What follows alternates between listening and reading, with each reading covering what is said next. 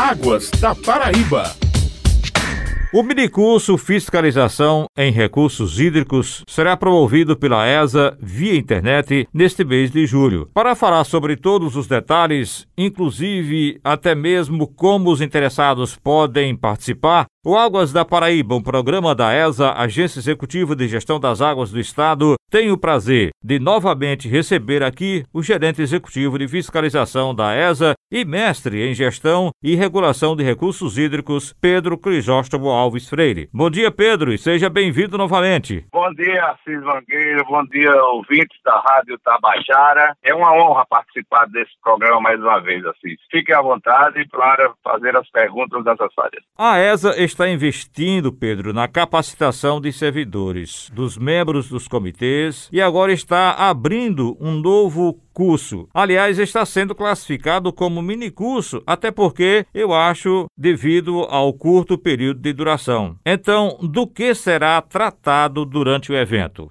Assis, eu concordo com você que deve ser um minicurso em função exatamente das oito horas aulas do curso. Acontece que nós precisamos tratar do dia a dia da fiscalização e, sobretudo, da execução e da aplicação da legislação específica, ou seja, a legislação voltada para o uso dos recursos hídricos, não só no estado da Paraíba, mas também no Brasil como um todo. E quem pode ou quem deve participar e como faz para se inscrever? Nós temos disponibilizado o formulário de inscrição, nós temos disponibilizado a emenda, enfim, toda a sistemática do curso através das redes sociais. Eu sei que já está no Instagram, está no YouTube, está no Facebook. Quem tiver acesso a essas redes sociais certamente terão forma de se inscreverem. E quais os principais pontos da Política Nacional de Recursos Hídricos que serão abordados? Os principais pontos são o uso racional da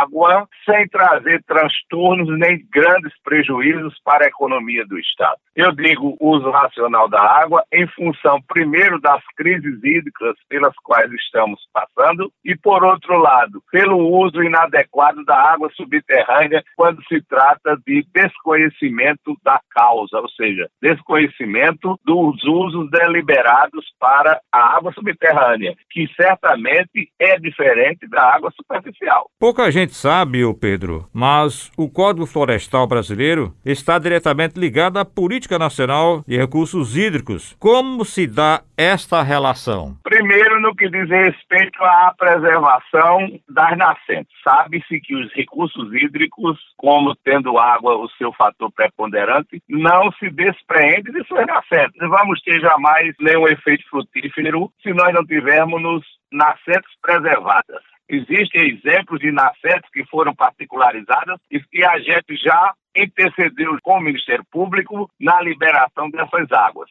Depois, a questão da exploração de APPs.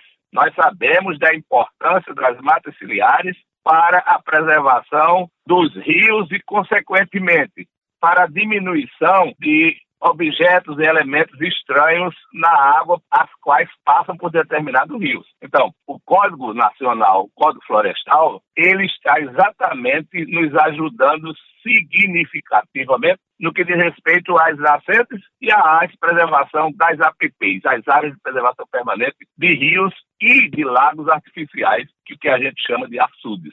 Explica um pouco para nós, Pedro, de forma simples, os conceitos de águas superficiais e subterrâneas, conteúdo que também estará no curso? Ah, sim, sim, sim. Inclusive, você deve estar lembrado que no primeiro momento do curso eu trato de conceitos. E dentre eles está exatamente essa diferença, água superficial e água subterrânea, porque apesar de ser águas parecidas, eu não sei se eu devo dizer a mesma água, mas águas parecidas, águas têm suas características. A água subterrânea é uma água que está represada no subsolo. A água superficial é a água que está disponível na superfície do solo. Quer dizer, uma está dentro do solo, a outra está fora do solo na sua superfície, tanto por rios como por açudes, lagos, lagoas, etc. E a água subterrânea normalmente é explorada artificialmente através de perfuração de poços.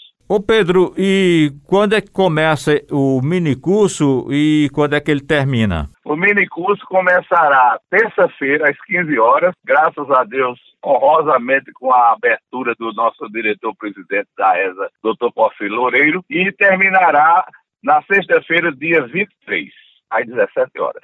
Agora conta pra gente, ô Pedro, um pouco do trabalho da gerência de fiscalização. Amiga Seis, você já é testemunho dessas minhas peregrinações pelo estado da Paraíba. É realmente causticante, é um trabalho muito árduo e que a gente tem se desdobrado para atender às necessidades do estado, embora com muita parcimônia, porque nós não temos pessoal suficiente, mas graças a Deus temos alcançado alguns êxitos. Eu posso dar um exemplo bem recente que você sabe daquela limpeza do rio Canafístula, onde a gente, além de beneficiarmos a drenagem do rio e liberarmos-nos a passagem da água, aí também está fiscalizando, porventura, algum usuário que existisse no curso do rio. Então, é esse o exemplo prático do que tem que ser a fiscalização do uso dos recursos hídricos.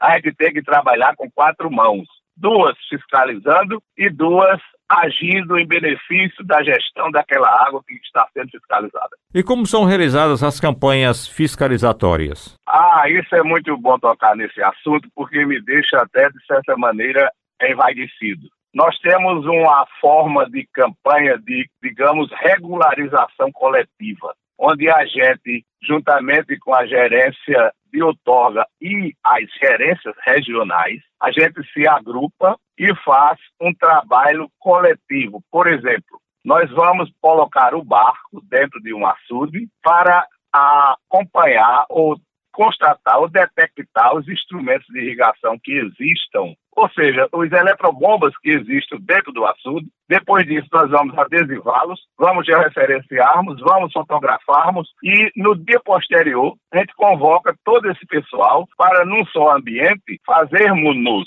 a regularização diretamente do lugar onde nós estivermos através da internet a gente costuma fazer todo esse trabalho sem precisar de que o usuário se desloque até o escritório da ESA. E quais as metas e os principais desafios para este segundo semestre na gerência de fiscalização? Meu amigo, os desafios são as apurações das irregularidades que vão acontecer porque é sabido que nós já estamos com mais de 10 anos de chuvas irregulares no estado e certamente muita gente que tradicionalmente sobrevivem de irrigação vão querer, no pouco da água que existir à sua disposição, vão querer explorar. E é um desafio para nós e certamente temos como meta atribuir àqueles que estão usando os recursos hídricos, ou seja, a água, de forma irregular a sua regularização quando possível. Eu vou dar um exemplo, Assis. Entre o açude São Gonçalo e o açude Engenheiravidos, lá em Cajazeiras e Souza, existe aproximadamente 200 irrigantes que tradicionalmente usam seus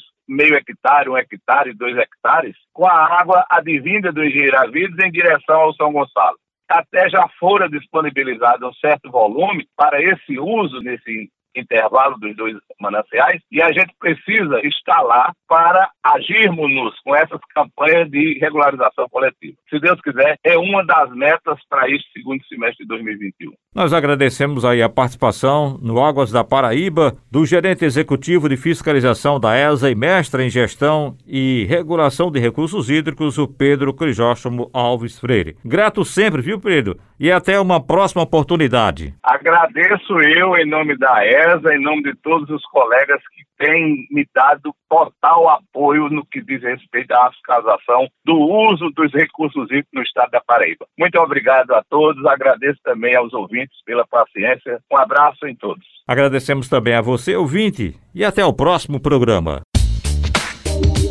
Águas da Paraíba.